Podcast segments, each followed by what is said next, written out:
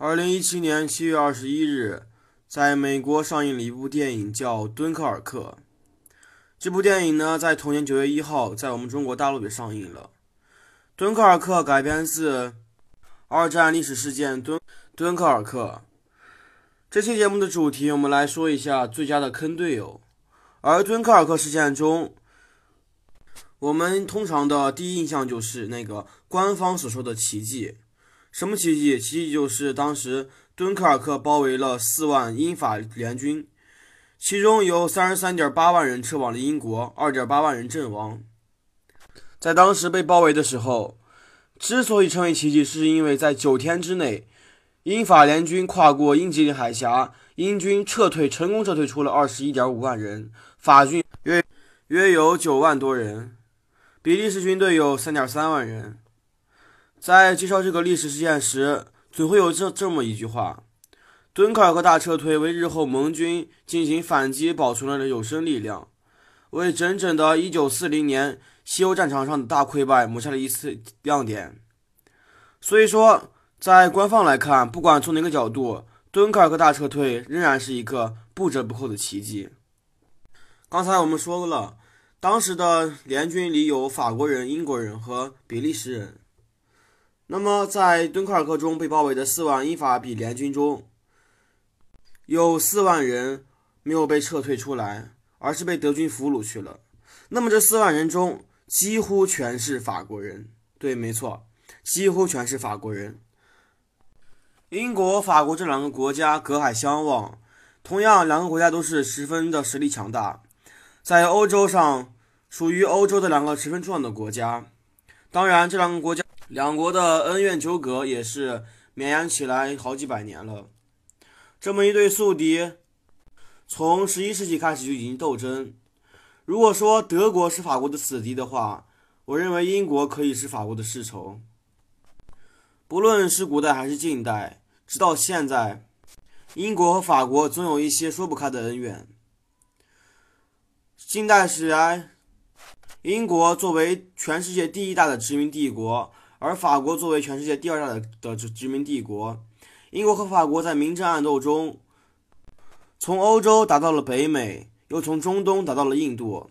一战之后，这两对宿敌握手言和，抛弃前嫌，绑到了一起。那么，就是因为德国的进攻，而撤退中撤退出的人基本都是英国人，有四万法国人被困在敦刻尔克，被德军俘虏。这一点让法国人十分生气。另外，还有就是在敦刻尔克撤退的初期，英国海军一直以英国优先为理由，拒绝法军登船，甚至有的英国人还开枪威胁法军下船这种事情。另外呢，还有一点就是，被运回的英军有九万人，之后投入到了法国战场上。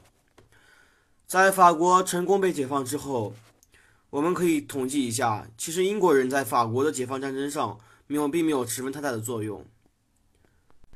一九四零年六月二二十二号，和法国打了四十多天之后。最终，法国签订了停战协定，事实上，事实上的向德国投降。那么，在法国投降之后，留在英国的法军有两万多人。因为敦刻尔克的双方的矛盾以及事后英国对法军的安置，有七千多法军投入到了戴高乐将军的自由法国麾下。大部分的法军回到了法国，成为了法国伪政府维希政权的一员。而且，维希政权中的法国军人大多都放下了武器，拿起了农具和扫把，开始干活。这还没有算完，法国投降之后，主力驻扎在海外的法国海军宣布事实中立，因为他们担心法国海军的战舰最终会落入德国人之手。将制海权看到十分重要的英国人做出了一个令法国人很崩溃的决定，那就是摧毁法国海军。一九四零年七月一日，英国海军发动了弩炮行动。在法国海军拒绝向英国投降之后，对驻扎在阿尔及利亚的法国舰队发起了毁灭性打击，将两艘战列舰和敦刻尔克号巡洋舰进行了毁灭性打击。这个事情几乎吓了所有的法国人。明明法国和英国是同盟，而英国却调运中军舰。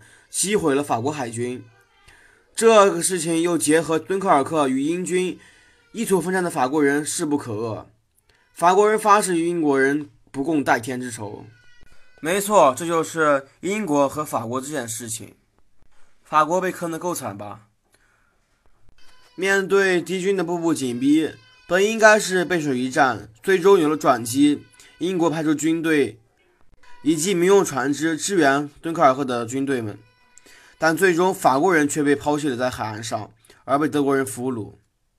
所以说呢，我将敦刻尔克大撤退中英国的表现认为是坑队友的行为。说完了外国的事情，咱们再说一下中国。中国被英国坑过吗？没错，中国也被英国坑过。一九四二年初，日军向当时的英国殖民地缅甸发起了进攻。当时英国的缅甸部署部队数量不不多，士气低下，也可谓是打的一手烂牌。为了抵御日本的进攻与保护西方盟友的基建交通线，在英国的多方面要求下，中国远征军共计三个军，十万余人入缅入缅作战。